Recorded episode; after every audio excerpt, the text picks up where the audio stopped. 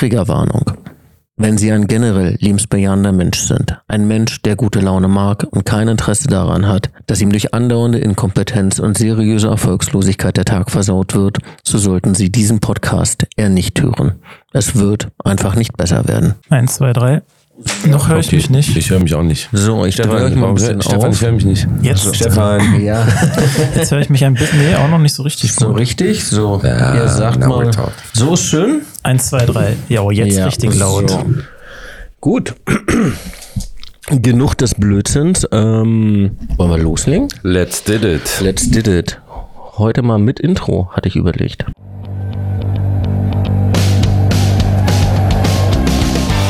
Hallo und herzlich willkommen zu Haho. Hä? Jeder Verein hat mal ein schlechtes Jahrhundert. Der nächste vollkommen überflüssige Hertha-Podcast. Heute im Studio Groundhopper-Legende und Hitschreiber Daniel Rimkus, der dicke Xavi aus dem Osten Stefan Nevi und der Brand Experience Director vom Big City Club Tommy Gmür. Egal wie sehr sich mein Leben auch dreht, ich brauch Hertha, Schule, mein Berlin und die Spree. Folge 5. Gut. Hallo zusammen. Darf Sie, darf euch alle begrüßen. Dankeschön, lieber Max. Und das war dann auch äh, seine letzte Amtshandlung War sein leider. letzter Auftritt hier bei uns. Ja, bei uns hat er noch ein paar, aber für Hertha so generell leider nicht mehr. Also Tommy hat gesagt, wir sollten eine Schweigeminute machen. Ist ideal für einen Podcast. Einfach mal Die können wir ja rausschneiden am Ende. Einfach mal schweigen. Ja, schade. Also ähm, Max sagte man uns auch, also auch bei Twitter ging das rum, äh, das war die Konstante bei uns im Podcast, also die einzig gute anscheinend. Ja, aber ich, ich hoffe, er fällt weich. Also geht er zurück nach Stuttgart. Wo kommt er her? Weiß man das? Der war einfach irgendwann da und seitdem äh, ist er uns ans Herz gewachsen. Also mir fehlt er jetzt schon. Mich, ich, äh, scheiße, wir hätten zählen müssen, wie viele Trainer Max Jung vorgestellt hat. Das wären ein, also zweistellig auf jeden Fall in sieben Jahren. Also ich tippe mal auf 17. Ja, Das kommt hin. Mindestens. Mindestens 17. Und Ironie drei, der dreimal den Geschichte- gleichen. Ironie der Geschichte, dass es keine PK geben wird, wo er verabschiedet wird. Und sie haben es ganz gemein gemacht, ne? Sie haben seine Nachfolgerin letztes Jahr geholt von Victoria, so habe ich das verstanden. Dann hat er die eingearbeitet, groß aufgebaut und dann hieß es so, die macht das für weniger Geld, fast genauso gut. Mach's gut, Max. Wir werden dich vermissen. Alles Gute. Alles, Alles Gute. Gute, genau. Ich würde gerne so ein ähm, paar Fehler, die, die meistens ich gemacht habe, ich habe das Ding ja hier auch geschnitten, ähm, gleich mal ausbügeln.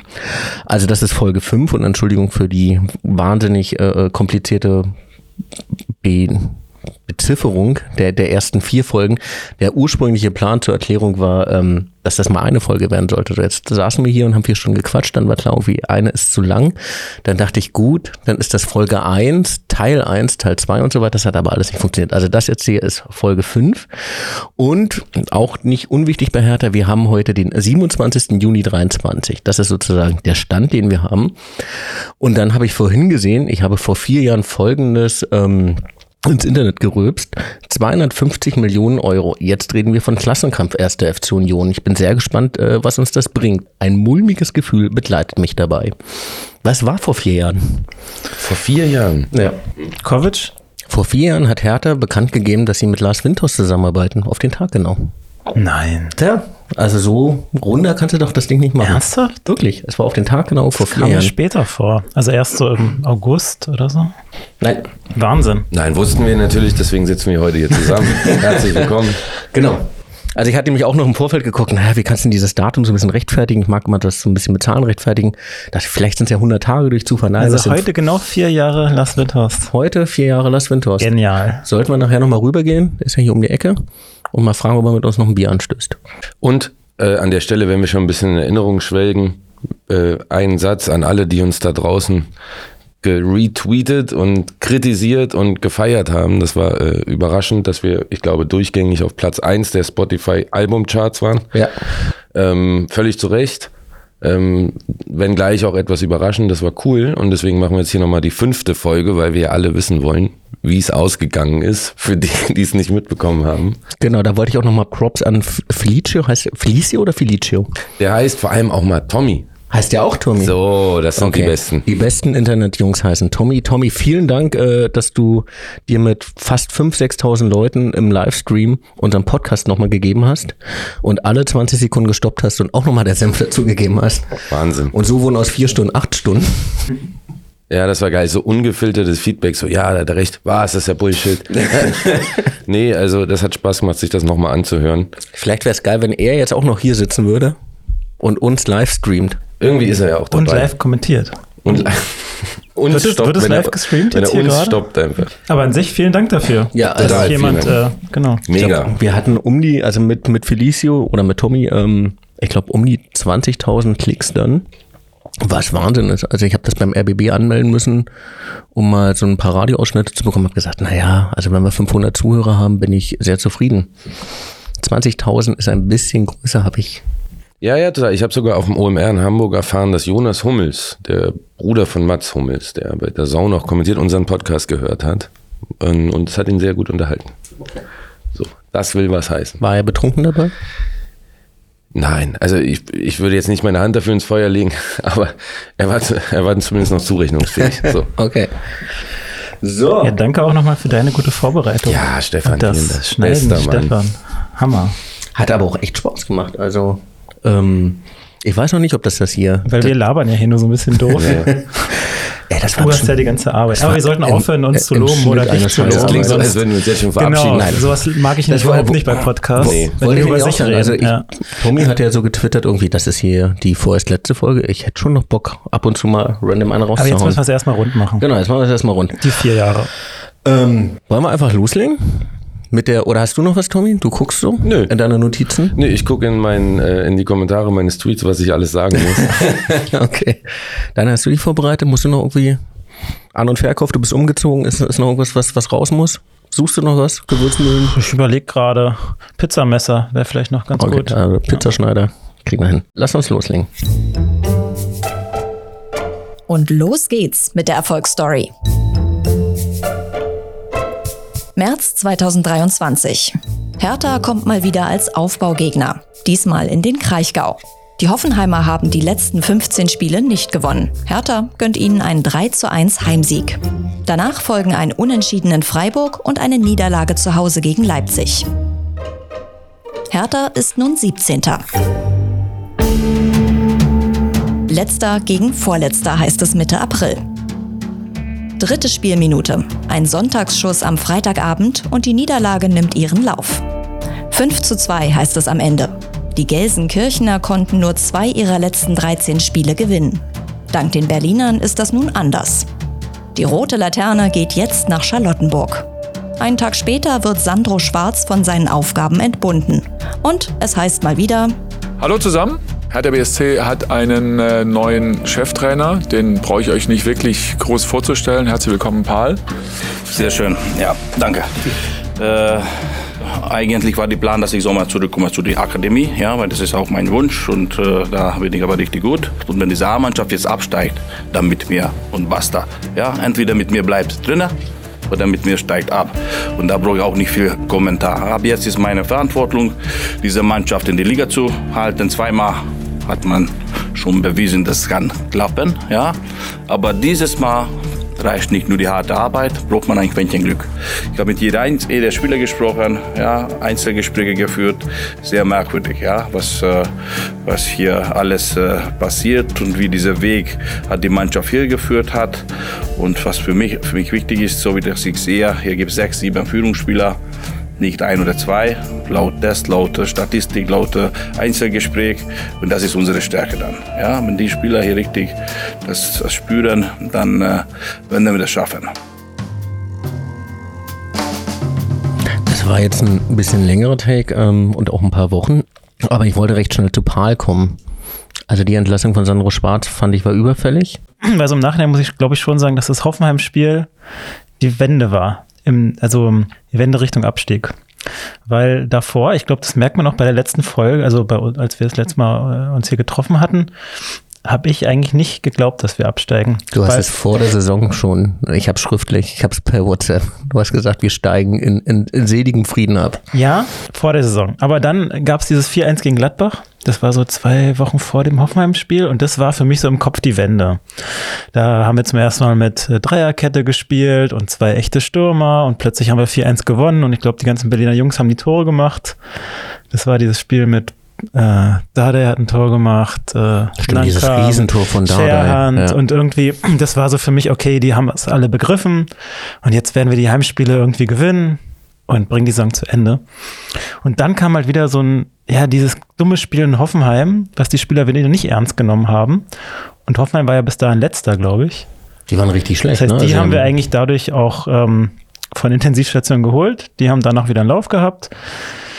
Und das war im Nachhinein äh, für mich so die Erkenntnis, okay, dieses 4-1 von Gladbach war eben nicht die Wende.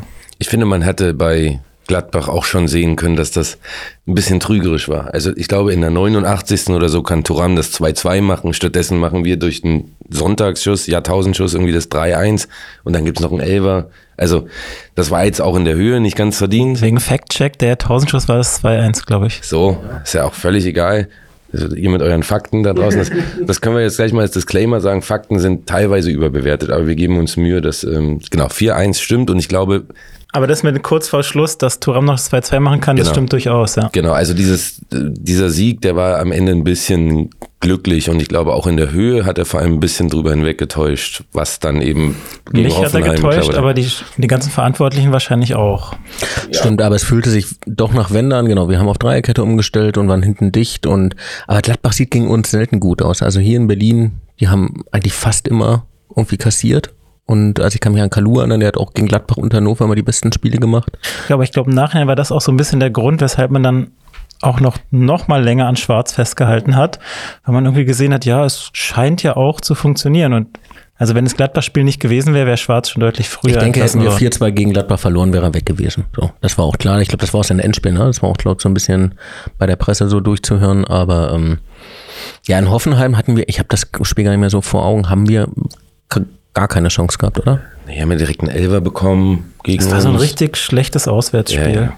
ja, und weil du ja sagst, dann äh, war das überfällig mit Sandro Schwarz. Also ich glaube, nach dem Spiel gegen Schalke hatte auch der Letzte realisiert, äh, hier passiert nichts mehr. Und ich finde, das hört man auch bei der Antrittsrede von Paul, der ja direkt so ein Expectation Management macht und sagt, naja, also wenn, dann steigen wir mit mir ab.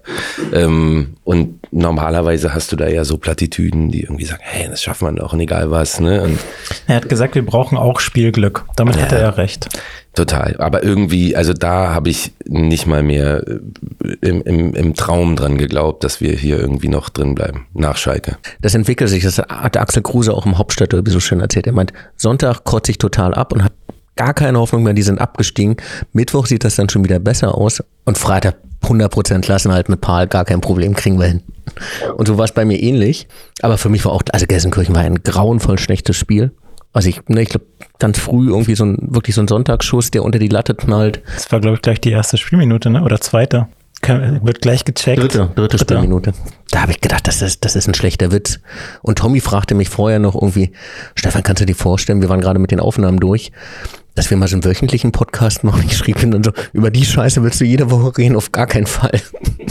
Da gibt's gleich am Montagmorgen irgendwie Mischgetränke, um das zu ertragen. Und äh, Ja, aber was habt ihr, was, was war denn euer Gefühl? Also ich, irgendwie war ja klar, dass jetzt, oder war klar, dass Paul Dardai Ja. kommt? War euch das allen ja, klar? ich habe am Sonntag, in, wir haben so eine gemeinsame Facebook-Gruppe, da habe ich reingeschrieben, für mich ist die Wieso Frage, bin ich da nicht drin? Können wir, weil du nicht bei Facebook bist, Ah, ne? okay, ich wollte nur mal fragen. Ja. Oh, bist du bei Facebook? Nee. Ja, siehst du, dann kannst du da auch nicht drin sein. Einfach zu jung. Ja. da hatte ich reingeschrieben, die Frage ist, glaubt Paul Dardai noch an den Klassenerhalt? Also für mich war klar, es wird sich kein anderer antun. Also außer irgendwie so ein, ja, vielleicht nochmal Friedhelm Funkel oder so. Aber kein Trainer mit ein bisschen Verstand irgendwie von extern tut sich die Scheiße an. Also auf keinen Fall.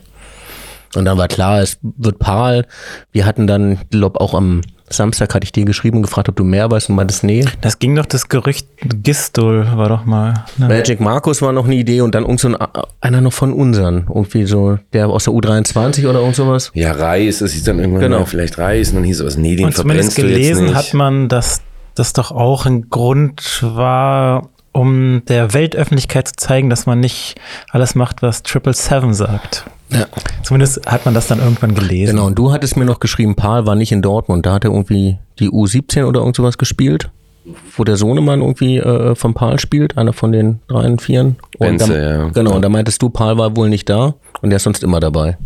Und das war wohl so ein Zeichen, dass er in Berlin Ja, aufgeschlagen also ist. es war zumindest mal ein Indiz und ob der jetzt, also ich war nicht, ich war auch nicht da, muss ich äh, ehrlich zugeben, aber es wurde mir gesagt, dass er nicht da ist. Insofern, genau, irgendwann war es nicht völlig absurd, dass er es wird. Als es dann wurde, ja, also irgendwie war es romantisch, hat mich auch gefreut.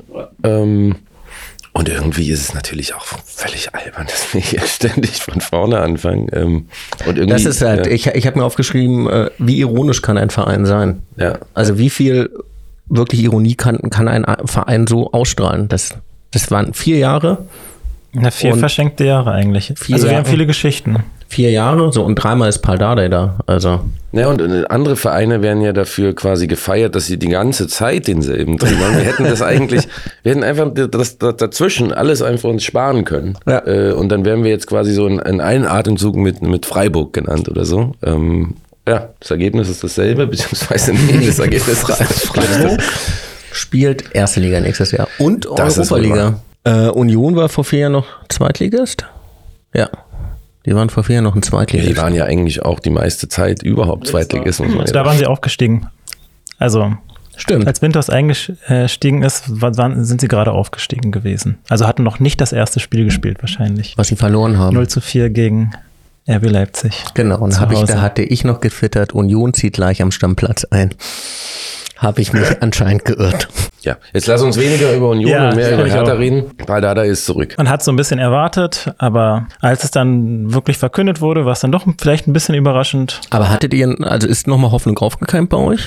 Nee, also du du hörst ja auch gerade in der PK, wo er sagt, ich habe hier mit einigen geredet und ganz merkwürdig, was hier los ist. Also all das, was man ja eh schon im Umfeld so mitbekommen hat und gehört hat, und dann sagt der Trainer das auch noch, ähm, boah, dann, dann weißt du ja, dass da wirklich was im Argen ist.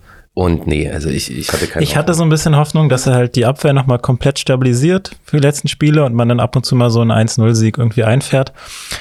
Aber das war dann gleich das Spiel gegen Bremen, ne? Wollte ich gerade sagen, das mit der Abwehr könnten wir gleich mal. Naja, und ähm, äh, eine Sache noch. ja. Also, jetzt wird natürlich jemand sagen, der mich äh, auf Twitter verfolgt, der wird sagen, ja, Moment mal, du hast ja gesagt, vier Spiele, vier Siege, das lasse ich mir tätowieren. Habe ich natürlich nur gesagt, weil ich nicht dran geglaubt habe. Weil ich bin ja noch jungfräulich, was Tattoos angeht. Das wäre jetzt ungern mein erstes Tattoo gewesen. aber wäre ein schönes. Ja, und da hätte ich dann auch gesagt, ja gut, dann liege ich gerne falsch. Also ich bin auf jeden Fall Samstag mit wirklich einer guten Portion Euphorie aufs Fahrrad gestiegen, zum Olympiastadion geradelt und dann passierte Folgendes. Das dritte, erste Mal von Paul Dardai wollen mehr als 75.000 Menschen im Olympiastadion sehen. Darunter auch ca. 300.000 Bremer. Der Trainerwechsel verpufft nach nur sechs Minuten. Am Ende hat Marvin Duksch den ersten Profi-Dreierpack seiner Karriere. Da hat's gekracht und zwar Luca Toussaint gegen Mitchell Weiser. Das Spiel läuft erstmal weiter, auch wenn Toussaint am Boden liegt. Jetzt treibt Bremen den Ball voran. Immer noch Werder Bremen, schon am 16er. Der Pass auf Dux, Dux, Schuss, Tor! Marvin Dux! In der sechsten Spielminute geht Bremen in Führung. Und jetzt kommt dann nochmal Friedel sogar mit und dann der Kopfball, Tor! Und es ist wieder Marvin Dux zum 2 zu 0 für Bremen in der 27. Spielminute.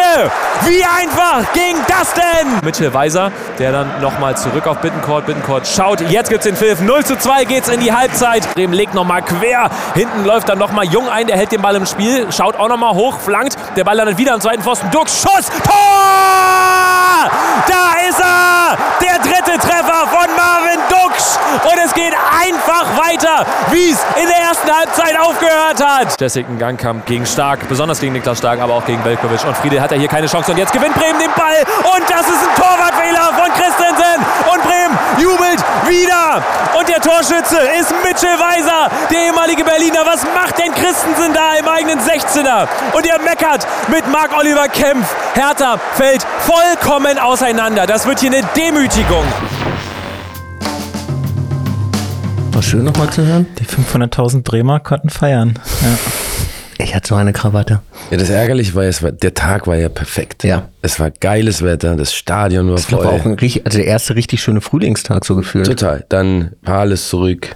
Und irgendwie, es war ja, also wie man so sagen würde, alles war gerichtet. Na, mein Gefühl war anders oder komisch, weil ich an dem Tag zum ersten Mal in der Lounge, in der Loge war. Da, ähm, ja, Freund von mir arbeitet ne, äh, bei einer Firma und die hatten da irgendwie mal so eine, so eine Spieltagsloge. War so ein bisschen komisch und die, das waren aber alles Leute, die sich nicht so für Fußball interessieren. Das heißt, Das ich war ist so der selten so in das war ganz, sel ganz seltsames Gefühl, weil ich so der Einzige war, gefühlt, der so ein bisschen mitgefiebert hat. Es hat sich dadurch ein bisschen wie so ein Freundschaftsspiel angefühlt, wenn um einen rum so Leute stehen und dann Fotos machen und so überwältigt sind, oh, was ist ein Fußballspiel? War komisch, würde ich, weiß ich gar nicht, ob ich es nochmal machen würde. Ähm, ja, das Spiel war ganz seltsam. Also es hat sich dadurch für mich so, so surreal angefühlt. Ich stand da oben, ein Häppchen in der Hand und ähm, und dann fällt das erste Tor und das zweite Tor und auch schon wie das erste Tor fällt, wo Toussaint da so halb gefoult wird, aber nicht so ganz. Aber man hat ja im Stadion irgendwie noch gefühlt zehn Minuten gehofft, dass das Tor noch durch ein Videoassistenten Er hat aber nicht mehr drauf geschaut, ne? irgendwie der- zurückgenommen. Ich hätte es auch nicht Vorteil in der zurückgenommen. Loge ist, dass da immer ein Bildschirm ist und Ja. du siehst gleich die Wiederholung. Ich hätte es auch nicht zurückgenommen. Ja. Es wäre jetzt ganz, ganz Daran kleinliche hat es daran, daran auch nicht gelegen, den Tag.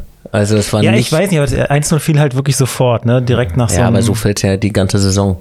Also das 1-0 fällt immer recht, recht früh. Das Aber es war ja eigentlich lustig, weil es gab ganz bestimmt, da bin ich mir sicher, viele Leute, die gesagt haben, geil, jetzt kommt Paul und wenn es einer schafft, dann der. Und dann ist wirklich die, die Rahmenbedingungen stimmen und dann kommst du da hin und nee, nix da. nach sechs Minuten war dachte ich auch so scheiße. Okay, aber das kriegen wir noch hin. Und dann ging aber nach vorne ging gar nichts. Bremen ist ständig angerannt und stand auch immer frei.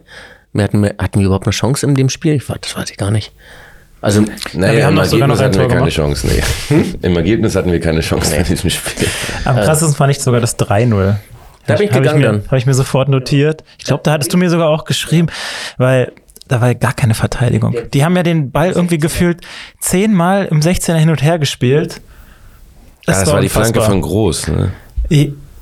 Oder was war das? Nee, Nee, das 3-0 das war so gefühlt nicht, ja. jeden Zweikampf um Strafraum herum verloren. Also, irgendwie noch, so, ja. Das war die Flanke von Groß. Oder, Tommy? Jetzt kann er auf Pause drücken. ja, sehr gut. Ja, das 2-0 war nicht weniger schlimm. Aber Nee, die, das war alles scheiße nach dem 3-0. Ich, ich hatte schon überlegt zur Halbzeit, naja, komm, aber 2-0, da, da geht noch was. Vielleicht geht ja irgendwie noch was, ne? Dudi macht irgendwie das 2-1 und dann fällt er irgendwann rein. Und da war ich schon, wäre ich mit dem Unentschieden zufrieden gewesen. Dann war 48. Minute, dann stand 3-0. Da hab ich gesagt, fickt euch. Ja, und vor allem da alle, davor haben ja alle noch gerechnet. Also drei Punkte gegen Bremen und dann Genau. da noch ein Punkt und dann da drei, dann, reicht ja vielleicht das, doch das noch. reicht dicke. Vielleicht holen wir sogar noch einen Punkt in München und ja, ja. Genau. Aber ich war, nie, ich war nicht äh, niedergeschlagen. Also ich habe das so hingenommen, um ehrlich zu sein. Ich war, nee, ich war genervt und also ich war frustriert. Also ich war nicht nicht traurig oder so, ich war einfach wirklich frustriert. Du hast dich, ich habe mich wirklich drei Tage auf das Spiel gefreut, bin irgendwie 30 Kilometer auf dem Fahrrad gefahren, bin da hingeguckt und dann liefern die so eine Kacke ab. Also ich war nicht sauer, ich war enttäuscht. Also mich hat's emotional eigentlich gar nicht berührt. Okay. Ich war da oben. Du bist aber auch ein eher kühler Typ. Ja. Also, Nee, es gab schon andere Hertha-Spiele. Ich habe letztes Mal so überlegt, welche Spiele einen eigentlich so emotional so richtig gecatcht haben, aber da haben wir letztes Mal auch schon ein bisschen drüber gesprochen. lass doch nochmal über das Dresden-Spiel. ja, das Dresden-Spiel. Nee, mein Gedanke war gerade, habe ich vor kurzem erst, also vor zwei Tagen irgendwie ein Foto gesehen, äh, gegen Gladbach das Pokalspiel, wo die Camargo da in Das, genau, da war man richtig sauer. Alter.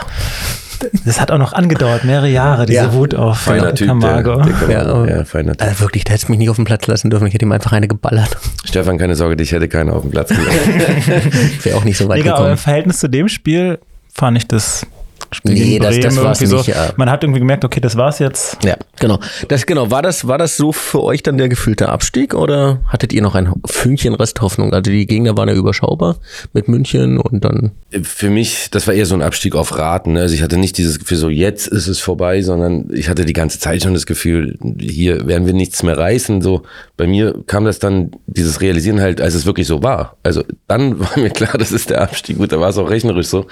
Vorher war es irgendwie so, ja, es ist jetzt halt so. Man ne? ist ja bekloppt als Fußballfan. Man hat immer irgendwie so ein bisschen Hoffnung, wie du meinst, dann Montag nicht, aber am Freitag dann schon Genau, wieder ein bisschen mehr. Ich bin ja dann nach München gefahren, dachte irgendwie Eigentor oder irgendwas und dann waren wir ja gar nicht so schlecht, aber und dann hat Dodi die große Konterchance und glaub schießt äh, ins Seiten aus, wo ich dann dachte, naja, das wird dann wohl nichts mehr. Also München übrigens ganz tolles Stadion, Ganz tolle Logistik. Du musst als ähm, Auswärtsfan 500 Meter Umweg machen über ein Parkhaus für die Auswärtsfans. Dann läufst du eine Treppe hoch.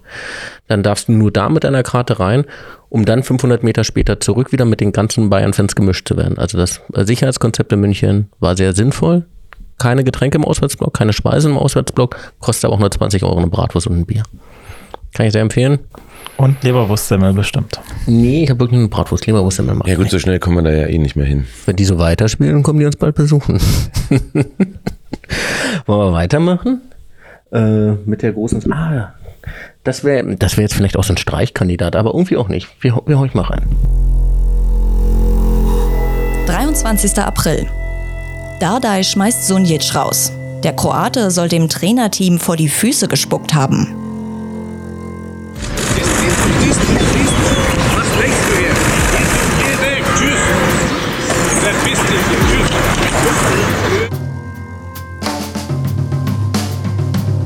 Also für Leute mit einem Hörgerät, die das jetzt nicht ordentlich hören konnten, Paul Dardai meinte zu Ivan Sunic, er soll sich verpissen. Geht man so mit einem Spieler um, der viel für Hertha getan hat? Mit einem verdienten Spieler wie Ivan Sunic. Es gab ja so Diskussionen auf Twitter. Ähm, war das eigentlich, also hat er ihm wirklich vor die Fu Füße gespuckt oder war das einfach so dieses typische Spucken, was Fußballer halt machen?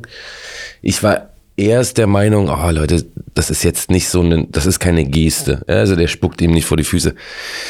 Dann wie es so ist und dann guckst du es noch fünf, sechs Mal an und es ging ja auch durch die Medien und dann dachte ich, ah, vielleicht doch. Äh, Ich Es glaube, war auf jeden Fall so respektlos, weil, er, weil das war auf jeden Fall so eine Gruppe, ein Grüppchen und da spuckst du nicht einfach hin. Und ich glaube, es war vor allem für Paul Dada ein dankbares Bauernopfer, in anderen Abführungen Spieler, den er jetzt nicht mehr wirklich braucht, von dem er eh weiß, dass der auch bald weg ist. Und jetzt kann er hier mal ein Exempel statuieren und sagen, hier, ich greife hier durch. Ähm, Also so. meinst du, er wusste morgens schon beim Aufstehen, heute möchte er irgendwie ein Exempel Einer, einer ist halt fällig. es hat, ja, ich will ihm das nicht unterstellen, aber es, es wirkte ein bisschen so. Also ich Ich glaube. hatte auch so das Gefühl, er musste irgendwas machen. Ja. So die allerletzte Patrone. Ja. Ja, also weil das ist ja, kurz nach dem Bremen-Spiel, wo wir nicht ganz so gut gespielt haben, wie wir festgestellt hatten. Ähm, genau, das glaube ich war die allerletzte Patrone, um irgendwie so ein bisschen Autorität auch in die Mannschaft zu bekommen, weil anscheinend ist das ja der Haufen untrainierbar. Ich glaube jetzt nicht, dass der morgens aufgestanden ist und gesagt, ich schmeiße hier heute einen raus, aber ich glaube, der ist schon durchaus mit der Geisteshaltung aufgestanden. Heute reicht wirklich irgendwas Kleines. Die und, Zündschnur und, dann, kurz, ja. und dann zeige ich mal ganz kurz, wer hier der Chef im Ring ist. Genau. Und das hat er auch gemacht und dann ist der ich, Ivan weg. fand ich auf der ersten PK, auf der Vorstellungs-PK auch sehr interessant. Da sagt er, nö, die Mannschaftskabine ist schön, ist eine schöne Chilloase geworden. War anders, als ich hier noch Trainer war. Ja. Also das sagt auch einiges aus. Die hatten anscheinend nicht so wahnsinnig Interesse, sich so ein bisschen mehr als nötig sozusagen für den Verein zu zerreißen. Sportlich jetzt auch kein Riesenverlust, dass äh, Ivan nicht mehr mitgespielt hat. Also der hatte Also er hat, Phase. mir, er hat mir in Braunschweig gut gefallen, war dann an zwei Gegentoren beteiligt. Bester Mann neben Marc-Oliver Kempf in Braunschweig. Ähm, hat er, wie, wie viele Spiele hat er für uns gemacht? Fünf, sechs, sieben, acht? Das war echt sehr überschaubar, oder? Er hat mir teilweise schon gefallen. Also es gab durchaus Spiele, wo man dachte, so, ey, der bringt ein bisschen Stabilität, aber irgendwie so im Großen und Ganzen, der wird jetzt nicht äh, ins Hertha-Museum Wir aufgenommen werden ihn werden. nicht vermissen. Aber Nee. genau, ich glaube, in Bochum fand ich ihn gar nicht so schlecht, bis wir dann die dummen Gegentore bekommen haben. Also die ersten 20 Minuten, oder hat er überhaupt gespielt? Also bis zum Anpfiff fand ich ihn Zum auch Anfang beim Aufwärmen hat er mir wahnsinnig ich meine, gut dass ich ihn gegen Bochum ganz okay fand. Ist übrigens einer der Charakterspieler, die äh, Freddy Bobic geholt hat, würde ich hier noch einwerfen. Ähm, Freddy Bobic ist ja äh, der Messi unter den Fußballmanagern. Und der hat ja auch Charakter bewiesen, wenn man direkt vor einen Trainer hinrotzt. Also Ja. da braucht man ein bisschen Charakter wie kommst du denn auf diese Plattitüde? Keine Ahnung. Fiel mir gerade ein. Ah, okay. Ähm, machen wir weiter. Der goldene Hertha-April endet mit einem Spiel beim FC Bayern. Die Berliner verlieren mit 0 zu 2 und holen damit einen Punkt aus den letzten fünf Spielen. 6. Mai 2023. Im ersten von vier Endspielen siegen die Berliner mit 2 zu 1. Ausgerechnet der ehemalige VfB-Kapitän Marc-Oliver Kempf und der bis dahin für Hertha noch torlose Angreifer Florian Niederlechner treffen. 8. Mai 2023. Die Süddeutsche Zeitung schreibt, Lizenzierungsprozess bei Hertha BSC. Der schlimmste Fall, den wir je hatten. Darin wird nicht nur das fehlende Kapital als lizenzgefährdend eingestuft, auch der Investor 777 und dessen Einfluss wird unter die Lupe genommen. Würde ich kurz mit dem Spiel anfangen wollen. Da sagt ein Kollege vom RBB, Hertha ist äh, ein äh, sadistischer Verein. Sie nehmen dir jede Hoffnung, um sie dann kurzzeitig wiederzugeben und wiederzunehmen. Das war der Sieg gegen Stuttgart. Definitiv hatte ich äh, gedacht, ja, wenn wir das gewinnen, geht vielleicht irgendwie noch was. Und da habe ich auch so ein bisschen gezittert in den letzten Minuten. Also, Also ich es war schon ein sehr, sehr wichtiger Sieg. Wir haben ja letztes Jahr, da hatten wir schon gesagt, irgendwie gegen äh, Stuttgart gewonnen und das war auch, ich glaube, mehr Glück als Verstand. Belfodil dann kurz vor Schluss mit einem Wahnsinnstor. Das Kämpftor fand ich sehr schön. Das war mal mit Wucht. Das Niederlechner Tor war ja eher so, hat er den Ball überhaupt leicht berührt? War Dodis, ne? Dodi hat einen, Das war schon genauso gewollt, ja. ja, Stürmer, ein Stürmer muss da stehen. Absolut. Und wenn es nur der große C ist. Ja, also, ähm, da greift Und es dann war ja eigentlich auch so ein Dardai-Spiel. Ja. War so ein Kampfspiel, so ein bisschen rotzig, so. aber auch gleich wieder das Gegentor kassiert, ne? Ich glaube, wir machen das 1-0, dann gibt's sofort das Gegentor. Und dann auch in der ersten Halbzeit sogar noch kurz vor der Pause, ne? Macht Dina Lechner das 2 zu 1. Könnten wir jetzt nochmal Tommy bitten, dass er hier noch stoppt? kurz warten. Ja, zwei, okay, also das war. Also du bräuchtest noch ein- Danke. eine vierte Person, die hier immer den Faktencheck da hinten macht. Das macht man ja, bei Profis wird das ja genauso gemacht. Hast du dann so einen Einfluss? Deswegen machen wir es nicht. Deswegen machen wir es nicht, weil wir es uns auch nicht leisten können. Also unser Budget ist null und Faktenchecker. Immerhin keine Schulden. Das stimmt. Wir sind Da gibt's erfolgreicher ganz als andere Hertha. Vereine. Da ganz andere Vereine. Deswegen hat Hertha auch keinen Podcast. Na klar haben die einen Podcast. Ja. hör mal. Könnte ich jetzt auf jeden Fall auch nochmal alle aufrufen, den Hertha-Podcast zu hören und zu abonnieren. Macht das Plus weg. nee, weiter geht's. ähm, genau. So, und dann ähm, hieß es am nächsten Tag bei der Süddeutschen, dass vielleicht hier und da es Probleme mit unserer Lizenz geben sollte. Was waren da so eure Gedanken? Ich war erstmal erstaunt. Ich hatte eh den Eindruck, dass irgendwann kam der Moment, wo die Süddeutsche so ein bisschen angefangen hat, so eine Agenda zu fahren, und, äh, weil sie plötzlich den Wirtschaftsredakteur mit dazu geholt haben und der ganz gut vernetzt war. Dann ging es die ganze Zeit so um Lizenz. Also ist euch das aufgefallen? Da war die Süddeutsche immer die erste Quelle. Da hieß es so aus, äh, hatte ich bei Twitter und Verschwörungstheorien und so, dass die Süddeutsche sich ja auf jeden Fall gegen Hertha verschworen hat und probiert den VfB drin zu lassen. Jetzt habe ich im Kopf, die Süddeutsche ist eine Münchner Zeitung. Ich weiß Ja, gar nicht, ja, ob die so das- viel mit dem VfB am Hut haben. Nee, ich weiß wahrscheinlich gar nichts. Das würde ich jetzt auch äh, erstmal in, in, unter Legende ähm, verbuchen. Nee, aber anyway, egal wer es geschrieben hat, genau, es kam, es kam dann dieser ominöse Satz, das ist einer der schwerwiegendsten Fälle überhaupt, die wir, die wir jemals damit bekommen. Fand ich schon sehr merkwürdig, dass sich jemand von der DFL da so äußert. Nein, hinter vorgehaltener Hand vermutlich, aber Ja, aber auch das, also im Grunde ist ein Lizenzierungsverfahren ja auch ja ein sehr, sehr deutscher bürokratischer Vorgang, wo solche Aussagen halt einfach unangebracht sind. ne? Das muss man, das muss man schon sagen. Ein Verwaltungsakt, währenddessen man sich nicht äußern darf. So. Und da muss man sich ja auch fragen, ähm, natürlich unter, hervor, äh, unter vorgehaltener Hand, nur welches Interesse hat eigentlich diese Person aus der DFL, diese Informationen jetzt nach draußen zu tragen? Also Das muss man, muss man sich schon fragen. vielleicht um zu forcieren, dass an Hertha ein Exempel statuiert wird, weil der Einfluss von 777 nur auf dem Papier so mit Ach und Krach funktioniert. Ja, das, ja, genau. Das war schon, glaube ich, durchaus auch ein bisschen die Angst. Auf der anderen Seite, wenn man sich so wirklich in die Augen geschaut hat, dachte man, na gut, aber das Exempel, das hättest du ja eher an RB Leipzig oder an Hoffenheim oder Wolfsburg. Äh, Ich glaube, das hat uns tatsächlich sogar auch gerettet, dass Ja. es solche Vereine gibt. ja. Das war so in den ganzen Kommentaren in verschiedenen Medien ja immer so, "Hö, und warum gibt es dann Red Bull Leipzig und Leverkusen Na, und Nee, nee, Wolfsburg ja auch. Rasenballsport. Rasenballsport Das hat mit Red Leipzig. Bull doch nichts zu tun. Rasenballsport Leipzig und Hoffenheim. Hoffenheim hat eine Sondergenehmigung, ähnlich wie das Leverkusen und Wolfsburg haben. Ja, genau. Tatsächlich bei RB ist mir bis heute ein Rätsel, wie sie das machen. Aber das ist ja auch ein Verein mit sechs Mitgliedern, glaube ich. Na, wie auch immer, aber ich glaube, genau sowas hat uns dann gerettet, so ein bisschen. Also ich hatte davor immer schon so gesagt, eigentlich ist die Lizenz in Gefahr aus diesen und jenen Gründen. Wenn man die Bilanz mal gelesen hat und auch das mit Triple Seven nicht so ganz verstanden hat, darüber haben wir, glaube ich, auch gesprochen davor. Und viele, zumindest so mh, in der Öffentlichkeit, die sich jetzt nicht so mit Hertha befassen, hatten es, glaube ich, noch nicht so auf dem Schirm, dass die wirklich in Gefahr ist, die Lizenz. Und wenn dann so eine seriöse Zeitung wie die Süddeutsche das plötzlich schreibt, dann war plötzlich, glaube ich, sehr vielen klar, okay, es ist wirklich ernst.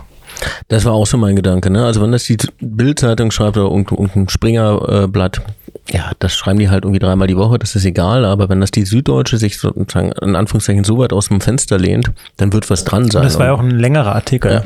Also dann muss was dran sein und dann ist das wirklich, ist die Kacke am Dampfen. Ja, und vor allem äh, irgendwie ist es ja auch total folgerichtig. Also wenn man sich überlegt, was wir jetzt alles mitgenommen haben, dann reicht ja ein Abstieg nicht. Das kann ja jetzt nicht das Ende sein. Also dann ist ja eigentlich völlig klar, dass es jetzt auch noch ums Eingemachte geht, dass es jetzt wirklich um die Lizenz geht. Und wenn wir ganz ehrlich sind, auch für die Dramaturgie dieses Podcasts hier hätte man die Lizenz eigentlich nicht bekommen dürfen, weil dann wäre wirklich alles durchgespielt. Dann hättest Ja. du, glaube ich, die Bundesliga oder Dann wäre Hertha durchgespielt. Na gut, letztendlich haben wir die Lizenz so ein bisschen äh, auf Abruf, also weil das Geld haben wir immer noch nicht. Kommen wir später zu. Ja, aber das muss man wissen. Kommen wir trotzdem später zu. Mach uns die Dramaturgie nicht kaputt. Okay, also Süddeutsche, genau, hat erstmal für ordentlich Panik gesorgt. Ich glaube, da ist dem letzten aufgegangen, oh, Genau. hier ist irgendwie, hier ist was äh, zu klären. Wobei es ja hieß, die nächsten zwei Jahre sind durchfinanziert. Und es ist durch die Süddeutsche halt auch konkreter geworden mit dieser Anleihe. Ich glaube, das stand da auch in dem Artikel drin. Äh, ziemlich, prä- ziemlich genau, ziemlich präzise. Davor hat man immer so, so ein bisschen wolkig gesprochen und da wurde es jetzt plötzlich mal präzise. Und ich glaube, auf der Mitgliederversammlung wurde ja noch genau darüber dann auch gesprochen. Ich weiß nicht, ob du das auch noch dabei hast. Mit ist die Lizenz. Mitgliederversammlung habe ich tatsächlich Ja, ausgeklammert. da war- hat auch irgendein Mitglied gefragt, ich war auch nicht da, aber habe es dann gelesen, ja, ich muss jetzt zurück, keine Ahnung, wo ich herkomme, ähm, ich bin jetzt extra aus dem, keine Ahnung, aus dem Saarland hergefahren, ähm, ist die Lizenz wirklich in Gefahr? Und da wurde doch geantwortet, ja, wenn wir die Auflagen nicht erfüllen, dann ist die Lizenz wirklich in Gefahr. Gut, aber das gilt ja für jeden Fall. Ja, aber das, Naja, so ist das. Also wenn du die Auflagen nicht erfüllst, dann kriegst du Lizenz nicht. Aber äh, total, das war, genau, du hast recht, erstmals so, dass man auch öffentlich gehört hat, ja, also da gibt es schon ein Problem irgendwo. Ne? Ja. Aber ihr habt da keine Kampagne irgendwie, eine mediale, weil das habe ich tatsächlich Nein. öfters gehört, dass äh, sich irgendwie die Welt gegen Hertha verschworen hat. Ich habe gesagt, nee, Hertha ist äh, A, schuld eigen, weil ähm, die haben halt einfach wahnsinnig viel Kacke die letzten Jahre gebaut. Und ähm, genau, wie du auch sagtest, also diese vermeintlichen zwei Jahre, die durchfinanziert sind, sind dann anscheinend doch nicht so wahnsinnig gut durchfinanziert. Äh, kommen wir auch noch später zu. Lasst uns doch mal nach Köln fahren. 12. Mai. Es war klar, dass der im Winter nach Köln verschenkte Devi Selke gegen Hertha treffen wird. Erste Chance nach acht Spielminuten und der FC führt. Am Ende verliert Hertha mit 5 zu 2 und bleibt Schlusslicht der ersten Liga. Der Abstieg steht kurz bevor. Die Mannschaft aus dem Westend hat es nicht mehr in der eigenen Hand und ist auf Patzer der Konkurrenz angewiesen. Zudem ist klar, dass die letzten beiden Spiele gewonnen werden müssen. Zwei Siege am Stück gelangen den Charlottenburgern seit einem Jahr nicht mehr. An dem Abend haben wir gefragt, ob der Move, die Wieselke gegen Florian Niederlechner zu tauschen, so richtig schlau war. ja, bei uns hätte aber Selke nicht funktioniert. Ist einfach so. Aber auch komisch, ne? das war wirklich, was jeder vorher gesagt hat, so. Und eigentlich im Spaß, ist ja klar, dass Davy jetzt trifft. Ne? Und dann passiert das wirklich, ich weiß nicht, ich habe das Spiel geguckt im Vereinsheim von Berolina Mitte. Cool, cooler ähm, Verein. Ja, und ähm, genau, mit ein paar Kumpels. Und dann gucken wir da, sehen dieses Spiel, total wilder Spielverlauf auch. Ne? Also wir haben ja geführt. Jetzt erzählt jeder, wo er das Spiel gesehen hat. Ich war im Valhalla in Moabit. Das war, Sehr gut. Da war, früher haben die Hertha immer auf Großbildleinwand gezeigt. Und diesmal nicht.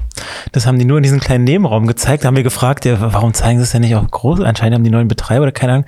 Da meinte der, nee, nur noch bei wichtigen Spielen. Ah, ja. War ja nicht wichtig. äh, ich war in Kiel und hab's äh, da in der Dorf- oder in der, Stadtkneipe gesehen und dachte Auch dann schön. auch, ja, So und dachte Kieler so, Kaschemme. ja, es war gar nicht so eine Kaschemme, es war so ein, so ein bayerisch angehauchter Laden. Das war aber das, so das nächste zu meinem Hotel. Und nebenbei haben sie schon auf Single Party umgebaut. Und dann kamen so die, ich sag mal, Frauen so 40, 50 plus und haben sich dann da schon ein bisschen schick gemacht. Dachte, oh, das ist, das wird ein schöner Abend hier.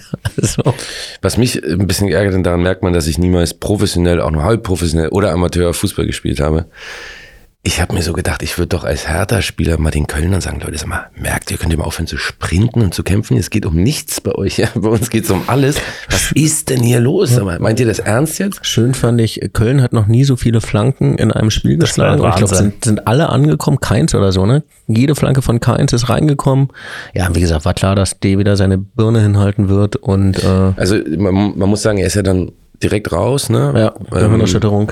Genau, ich, ich hatte ihm, ähm, hatte ihm geschrieben, wir kennen uns so über zwei Ecken, auch nicht gut, aber so ein bisschen. Und er meinte auch so, ey, es war echt auch ein emotionales Spiel für ihn. Das hat ihn auch, äh, ja, es war schwierig, ne? Konnte sich jetzt auch nicht so richtig freuen, dann direkt noch was auf den Kopf bekommen.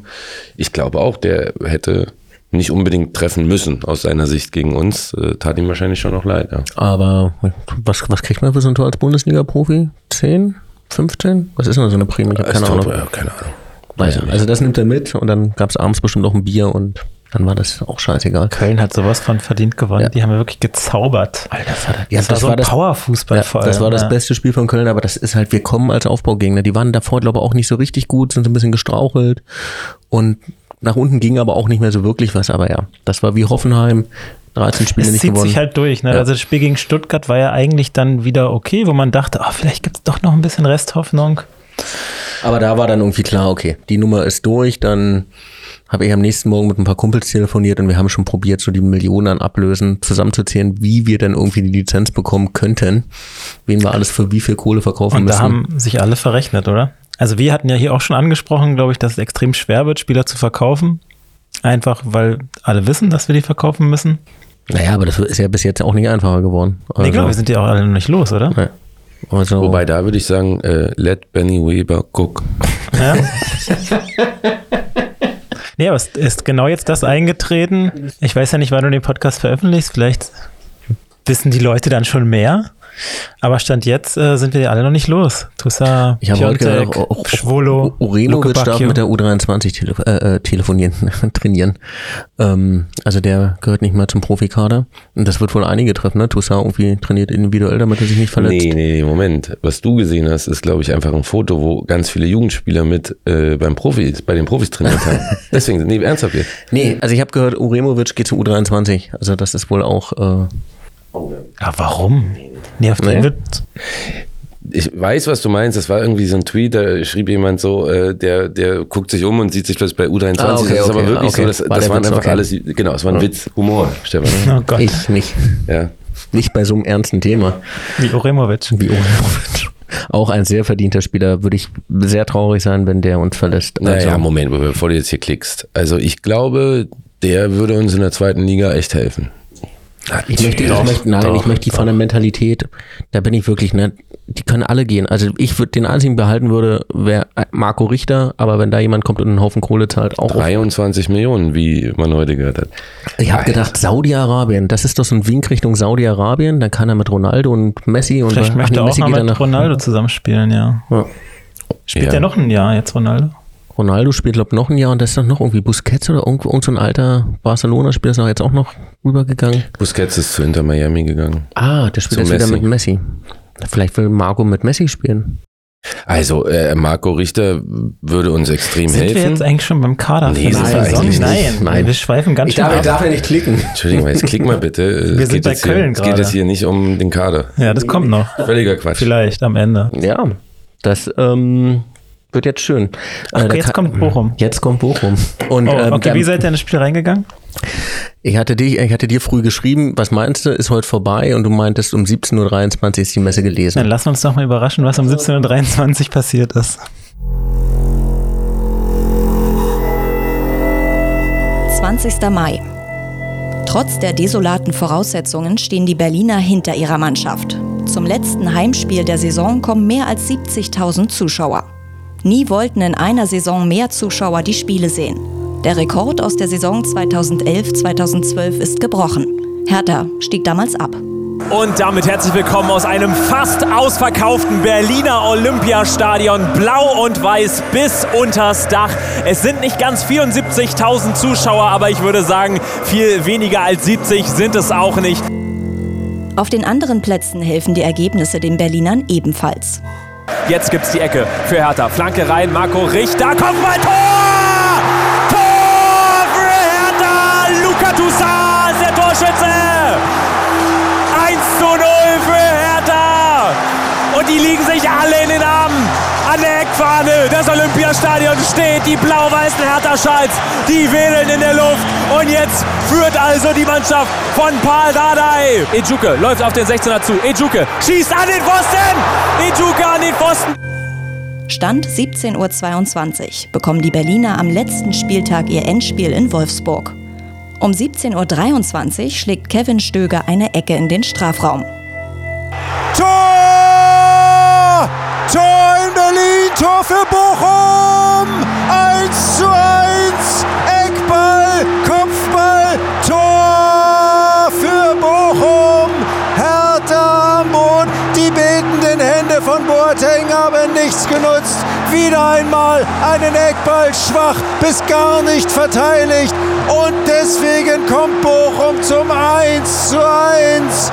Hertha hätte es klar machen müssen, hat es aber nicht und kassiert in der vierten Minute der Nachspielzeit das 1 zu 1 und steigt ab. Wahnsinn! Nochmal Ballbesitz für die Heimmannschaft. Marvin Plattenhardt schickt auf der linken Seite nochmal Ejuke. Brüch hat noch nicht abgepfiffen, aber Bochum geht dazwischen.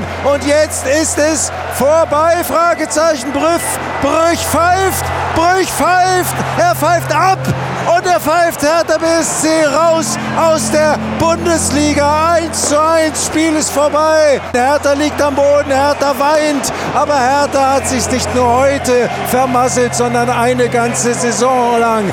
1 zu 1, der siebente Abstieg von Hertha BSC.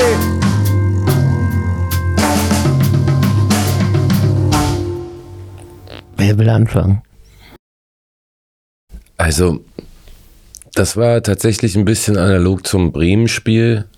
Wieder ein perfekter Tag eigentlich. Alles war geil, es war voll. Gehst in Führung, Nach einer Ecke. eine Ecke. War das die erste eigentlich? Ich glaube schon, oder? Ja, ne? Ja. Also, das Drehbuch war schon wieder Drehbuch war vorbereitet. super, ja. Und dann, und ich würde behaupten, ich habe bis auf in der Schweigeminute das Olympiastadion noch nie so leise erlebt wie nach diesem Tor von Bochum.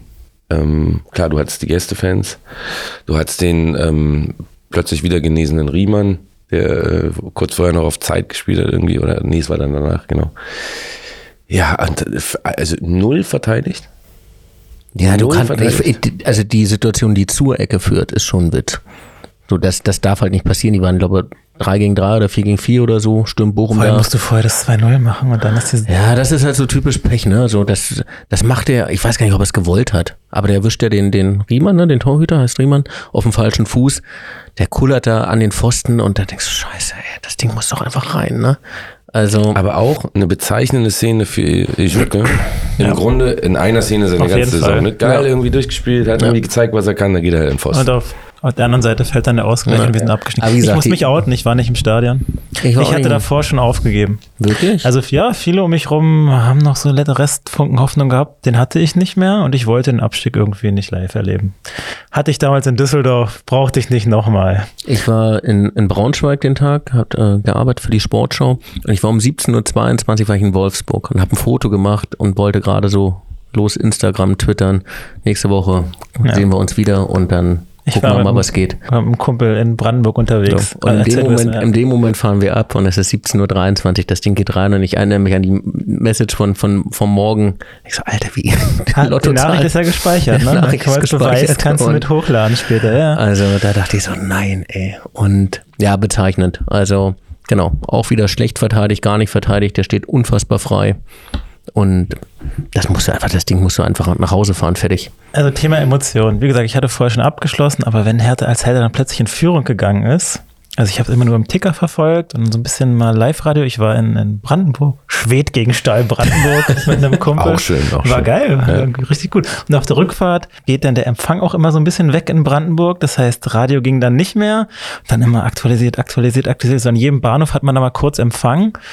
Ja, und dann ist irgendwie die 85. Minute und die 87. Minute und man fängt an zu zittern obwohl man schon abgeschlossen hat, aber wenn du da in der 87. Minute 1-0 führst, dann glaubt man eben doch wieder so ein bisschen dran. Dann aktualisiert man und aktualisiert man. Dann, ich glaube, in, in Angermünde sind wir gerade eingefahren und dann aktualisiert man, dann steht da plötzlich 1-1. Und dann äh, war es kurz schon auch ein Schock. Also ich musste schon so ein bisschen schlucken, auch, äh, auch obwohl ich dachte, das berührt mich emotional gar nicht, aber dann Das, das ging mir genauso. Also ich dachte, ja gut, das ist klar, dass wir absteigen und wenn der Zeitpunkt ist, dann wird mich das wohl nicht tangieren. Aber dann war es ja doch in der Dramaturgie, so wie wir das gerade gehört haben. Dann fiel der Ausgleich und ich saß im Bordrestaurant, um mich um waren so ein paar Businessleute, die hatten zum Glück alle Kopfhörer auf. So, so einen großen mit ANC und mir kamen die Tränen und ich habe mich dann hinter einer ganz großen Kapuze versteckt, habe mir noch ein Bier bestellt und musste da erstmal fünf Minuten vor mir hinheulen und dachte, das, das gibt's doch nicht, ne? Das, das, ich konnte es auch nicht wegschieben, das ging leider nicht. Okay, na geheult habe ich nicht. Aber irgendwie war der Moment schon so zwei, drei Minuten war komisch. Aber dann muss ich zugeben, habe ich eigentlich ziemlich schnell auch wieder so einen objektiven Abstand Pessimismus. gewonnen. so einen gesunden, Ganz gesund. Das ist, so einen gesunden Pessimismus. ich war total äh, auf eine Art, auf eine ganz absurde Art erleichtert, weil ich dachte, endlich ist diese, also das ist ja eine Folter. Das ist jetzt nicht nur diese Saison, das waren ja auch schon die davor. Ja, du hast recht. dieses- genau, und ich dachte so, wenigstens ist es jetzt vorbei. So dieses Hoffen, ich kann nicht mehr hoffen, das macht mich wirklich krank. So ging es mir bei dem 2010er Abstieg, wo wir dann mit, mit wem sind wir abgestiegen 2000? War das, nee, Ot- Otto war das nicht, der davor war. Friedhelm Funkel, als wir mit Friedhelm Funkel in abgestiegen. Leverkusen. Genau. War auch der vorletzte Spieler, Genau, und da dachte ich, okay, endlich ist es vorbei, weil genau, du hast immer so von Wochenende zu Wochenende Hoffnung, Enttäuschung, Hoffnung, Enttäuschung Ja, gehabt. aber wir machen das ja saisonübergreifend jetzt schon, weißt du? Also das meine ich ja, dieses... Eigentlich seit vier Jahren. Genau. Und, und für mich war wirklich so, endlich. Also lieber jetzt äh, weiß ich, woran ich bin, als immer dieses, weil natürlich, auch wenn ich vorhin gesagt habe, man glaubt mir, natürlich irgendwas in dir glaubt immer noch dran und hofft, das ist wie, wenn du weißt auch, dass du nicht im Lotto gewinnst und trotzdem guckst du dann so, oh, wie waren die Zahlen? Weißt du, weißt du auch, dass es nicht passiert. Ich plane Immobilien auf Teneriffa, also bevor ich den Schein abgegeben habe. Ja, genau.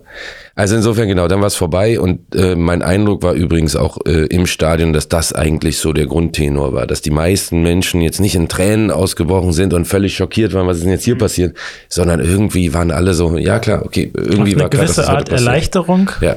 Wo Auf warst du im Stadion? Äh, In welchem Block? Ähm, ich war auf der Gegentribüne und hatte dann tatsächlich lustigerweise, es stand jetzt ein bisschen geleert, ich saß da noch mit ein paar, ein paar Leuten und es gab dann so auf der Haupttribüne sozusagen noch so ein bisschen, ja, Get-Together. Also da haben ein paar Leute noch so ein bisschen auch von der, von der Geschäftsstelle und aus diesen ganzen Logen und es war eine, eine ganz merkwürdige Stimmung, es war wie so ein, wie so ein Afterwork. Sonne war noch, so einen oder anderen Aperol Spritz hast du auch gesehen, war aber relativ still und irgendwie war, ich fand das ganz bezeichnend. Also es war, Ja. niemand war richtig traurig, aber es war so Und auch sehr. keiner war wütend. Nee, es also es war gibt so ja so. Abstiege, wo dann die Fans Total. irgendwie Rauchbomben zünden und aufs Genau. Spielfeld. Wurde, wurde die Mannschaft nicht beschimpft nach dem Spiel?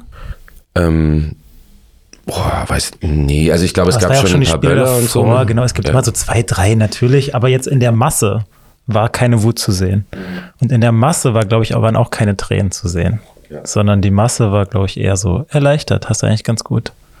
Also nicht erleichtert, aber so, ja doch, vielleicht sogar schon. Ja, also wie gesagt, man, man ist ja ein blödes Sprichwort, aber man denkt so, ja, lieber jetzt ein Ende mit Schrecken als ein Schrecken ohne Ende. Und äh, jetzt ist, war es ja nicht wirklich plötzlich dieser Abstieg, also da durfte jetzt keiner überrascht sein. Genau, also ich glaube, irgendwie waren ja, war, war allen klar, was da jetzt passieren wird. Genau, Das 1-1 war trotzdem bitter. Das war total bitter, aber es war auch, auch Aber wieder das- symptomatisch. Genau. Ich wollte gerade sagen, das spiegelte auch wieder die Saison, wie gesagt, in der Entstehung 4 gegen 4 in Auch der noch ein 93. Minute. Ex-Unioner. Ja, aber er hat sich ja ganz dezent nur gefreut. Hat er nicht sogar noch einen Fair-Play-Preis bekommen? Ja, na, weil er danach ist er irgendwie nach dem Spiel ist er dann irgendwie zur Hertha-Bank gelatscht und hat irgendwie drei Leute. Ja, genau, aber es wurde so geframed wie, naja, statt zu feiern, ist er erstmal zum Gegner. Dabei war das irgendwie fünf Minuten später. Genau. Hat er Kevin irgendwie auf die Schulter gehauen und hat gesagt, na, Loser, Absteiger, verpiss dich. Ja, also genau, es kam, wie es kommen musste. Ähm, Ja, und irgendwie ist ja am nächsten Morgen die Sonne auch wieder aufgegangen. Und man hat sich schon so ein bisschen auf die zweite Liga gefreut. Ja, das hat bei mir ein bisschen länger gedauert, aber da reden wir wahrscheinlich noch drüber. Oder nicht? na, für Na, mich jetzt war- sind wir abgestiegen. Jetzt, Für, für mich war erstmal klar, dass, also ich war ja am letzten Spieltag in Wolfsburg und habe das ja auch für die Sportschau gemacht, dass das ähm, meine Arbeitszeit deutlich verkürzen wird. Also von letzten Spielen mit einer Chance. Also war ja so klar, entweder ne, wir machen die Meisterschaft, da war auch nicht so ganz klar, wie das dann ausgeht, oder halt der Abstiegskampf ist noch sauspannend. Umso weiter rutschst du in der Sendung nach hinten, umso länger wirst du. Und ich glaube, ich hatte in Wolfsburg, die haben es noch runtergekürzt, ich glaube drei Minuten oder sowas, das ist halt ein Witz. Eigentlich hast du in der ersten Liga mal so sechs bis neun Minuten. Haben es halt alles rausgeschmissen wegen dem Meisterschaftskampf. War für mich natürlich perfekt. Wir waren das erste Spiel. Ich glaube 17, 20 war Abpfiff, 17, 25 waren wir mit dem Schnitt fertig und dann haben wir bis 18.05 Uhr gewartet, 18.07 Uhr oder so war ich aus dem Stadion raus. Also Also mein Stimmungsbild zu Hause will ich mal kurz skizzieren. Mein fünfjähriger Sohn, Bochum jetzt, oder? Äh, nachdem Nach wir Bochum, abgestiegen, ja. genau, nachdem klar war, wir sind abgestiegen, wir sind in der zweiten Liga. Mein fünfjähriger Sohn, dem noch nicht so bewusst ist, was ein Abstieg eigentlich bedeutet, der meinte, Papa, ich bin eigentlich froh jetzt, weil das bedeutet nämlich, dass wir in der nächsten Saison häufiger mal gewinnen. So. Die einen sagen so, die anderen sagen so. Die einen sagen so, die anderen sagen so. Ich, ich habe ihm das, da, so ehrlich muss ich sein, ich habe ihm das so angekündigt, ich habe ihm das so verkauft. Ähm, ich hoffe, dass es so kommen wird. Meiner Frau habe ich gesagt, Schatz, diesmal so, wir spielen jetzt eher. Das heißt, ich bin jetzt nicht den ganzen Samstag weg. Also ich komme dann auch eher wieder nach Hause. Woraufhin sie meinte, "Mm, wir wissen schon beide, dass das einfach nur bedeutet, dass du eher gehst. Und dass du halt länger betrunken bist. So. Ähm, also gemischte Gefühle bei mir auf dem Sofa sozusagen, was diesen Abstieg angeht. Inzwischen bin ich auch so, dass ich, und das klingt irgendwie total albern, aber ich habe eigentlich richtig Bock inzwischen. Ne? Also weil, Nicht nur du, ich meine, Ja. Dauerkartenverkauf ist ja höher als Ja. letztes Jahr. ja, Ähm, Habt ihr euch eine gegönnt? ich nicht, nein. nee, ich auch nicht, aber ich, ich bin ja beruflich oft da. Also das wäre, Aber ich habe Lust, auswärts öfters zu fahren. Ich habe mir eine gegönnt. Ich habe natürlich meiner Frau beim Abstieg gesagt, auf keinen Fall. Du bist einfach der Hardcore-Hertaner unter uns hier. Ja, es ist noch nicht so ganz zurück. Also ich habe ja so ein bisschen Abstand gewonnen, auch durch diesen Windhorst-Einstieg und er hatte wirklich nicht mehr so Lust auf Hertha. Aber jetzt kommt es so ein bisschen zurück, ja. ja, Ja, irgendwie, wir haben ja die historische Geile Chance. Liga halt. Total. Und vor allem, wir haben ja die Chance, die hast du ja eigentlich nie nach all diesem Shit jetzt mal so eine Reset-Taste zu drücken. Und das passiert ja jetzt sukzessive auch mit all den, Ja. da gehen ja ganz viele und Und ganz ehrlich, also wenn ich der Fußball, also Rudi Assauer hat ja damals gesagt, der Fußballgott ist tot. Aber wenn ich der Fußballgott wäre, ich hätte genau so entschieden. Also Hertha für diesen Größenwahn ist so ein bisschen der modern interpretierte Icarus-Mythos. Ne? Also man wollte einfach zu hoch und das war jetzt die absolute Bruchlandung. Mehr geht nicht. Okay, mehr wäre jetzt die Lizenzentzug, aber eigentlich nach diesem ganzen Größenwahn ist das die gerechte Quittung. Ja, es ist wirklich die gerechte Quittung. So fühlt sich auch so ein bisschen an. Und es fühlt sich aber auch so ein bisschen an, okay, die Quittung haben wir jetzt erhalten und jetzt dürfen wir endlich wieder härter sein. Jetzt können wir endlich Ja. wieder so das alles so ein bisschen positiv gestalten. Und deswegen entsteht, glaube ich, auch so eine so ein bisschen Trotzreaktion, jetzt erst Rechtreaktion und alle haben wieder so ein bisschen Lust und dazu trägt auch bei, dass Union so erfolgreich ist, auch wenn wir nicht so viel über Union reden wollen. Aber ich glaube, es ist so, schon so ein bisschen, na, dann sollen die Erfolgsfans jetzt Champions League gucken bei Union, aber wir, Herr Tana, wir halten jetzt zusammen. total für die Identität wird das helfen, glaube ich. Ich habe ich hab auch den Eindruck, vielleicht täuscht er mich auch, ähm, dass wir gerade einen ordentlichen Zulauf bei der Jugend haben. Nämlich aus dem Grund, dass man in Köpenick einfach keine Karten kriegt. Also du kannst ja Fan sein, wie du willst. Du wirst halt bloß nie in dieses Stadion kommen, weil es gibt einfach keine Karten und das auch auf lange Zeit nicht. Ähm, so, jetzt dann haben wir 1500 neue Mitglieder gehabt, irgendwie äh, Stand von vor zwei Wochen. Ich finde auch, man sieht immer mehr Leute mit härter Sachen rumlaufen. Aber vielleicht bin ich da auch irgendwie nur sensibilisiert für. Aber das ist mir so nach dem Abstieg aufgefallen. Ich sehe Ja, das genau, Gefühl, also so eine Trotzreaktion, aber halt auch ein großer Zulauf, habe ich den Eindruck. Was mir auch aufgefallen ist, und ich bin mir sicher, dass das mit meinem Twitter-Account zu tun hat, äh, Zwinker-Smiley, inzwischen wird ganz oft äh, in der Berichterstattung über Westend gesprochen.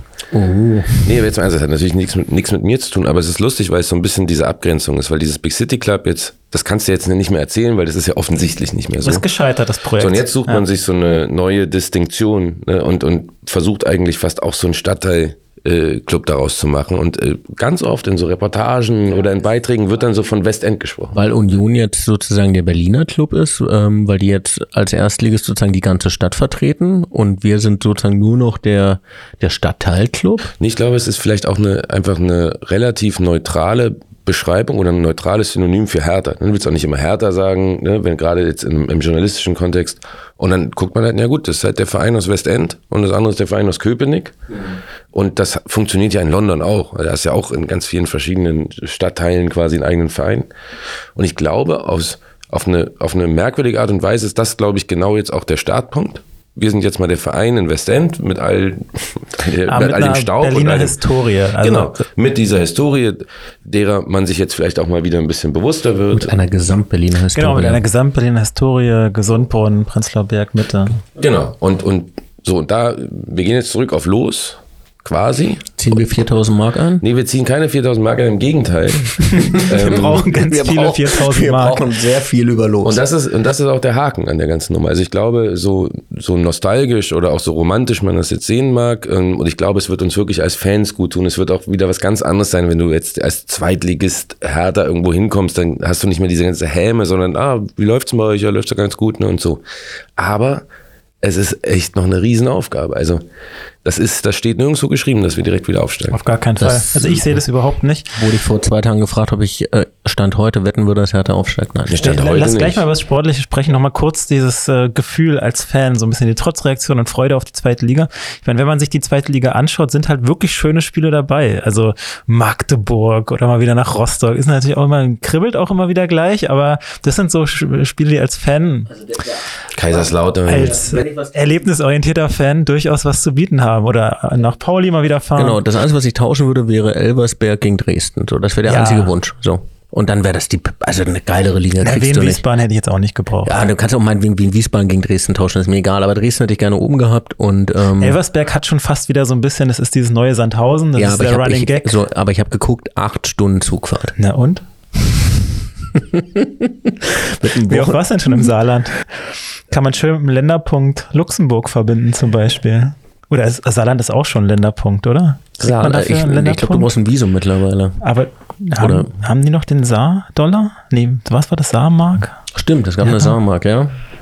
Kleine Wiedervereinigung war? In welchem Jahr? 1950 oder 51. Ich glaube, das war sogar später. Ich glaube, erst so 57. 53. Also Saarland war unabhängig. Willkommen bei ZDF History.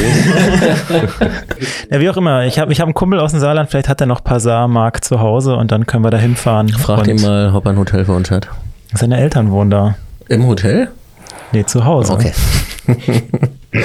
ähm, wir haben jetzt so circa eine Stunde rum, das heißt, es wird auf jeden Fall nicht bei Folge 5 bleiben. So viel äh, kann ich schon mal spoilern. jo, das wird eine lange Folge. Aber es wird eine sehr lange Folge. Ähm, aber ich weiß nicht, ob wir das den Zuhörern äh, antun können. Ähm, Tommy, willst du eine rauchen? Ja.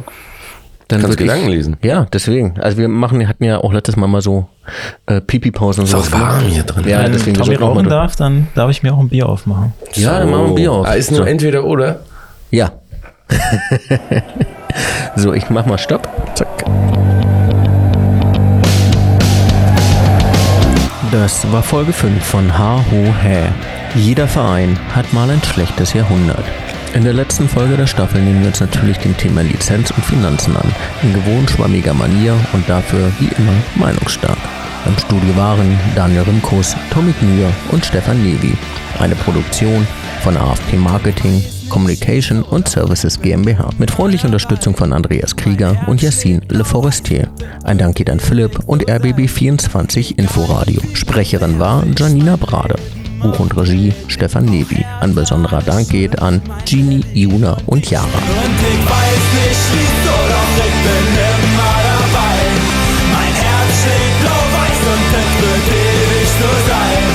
Egal wie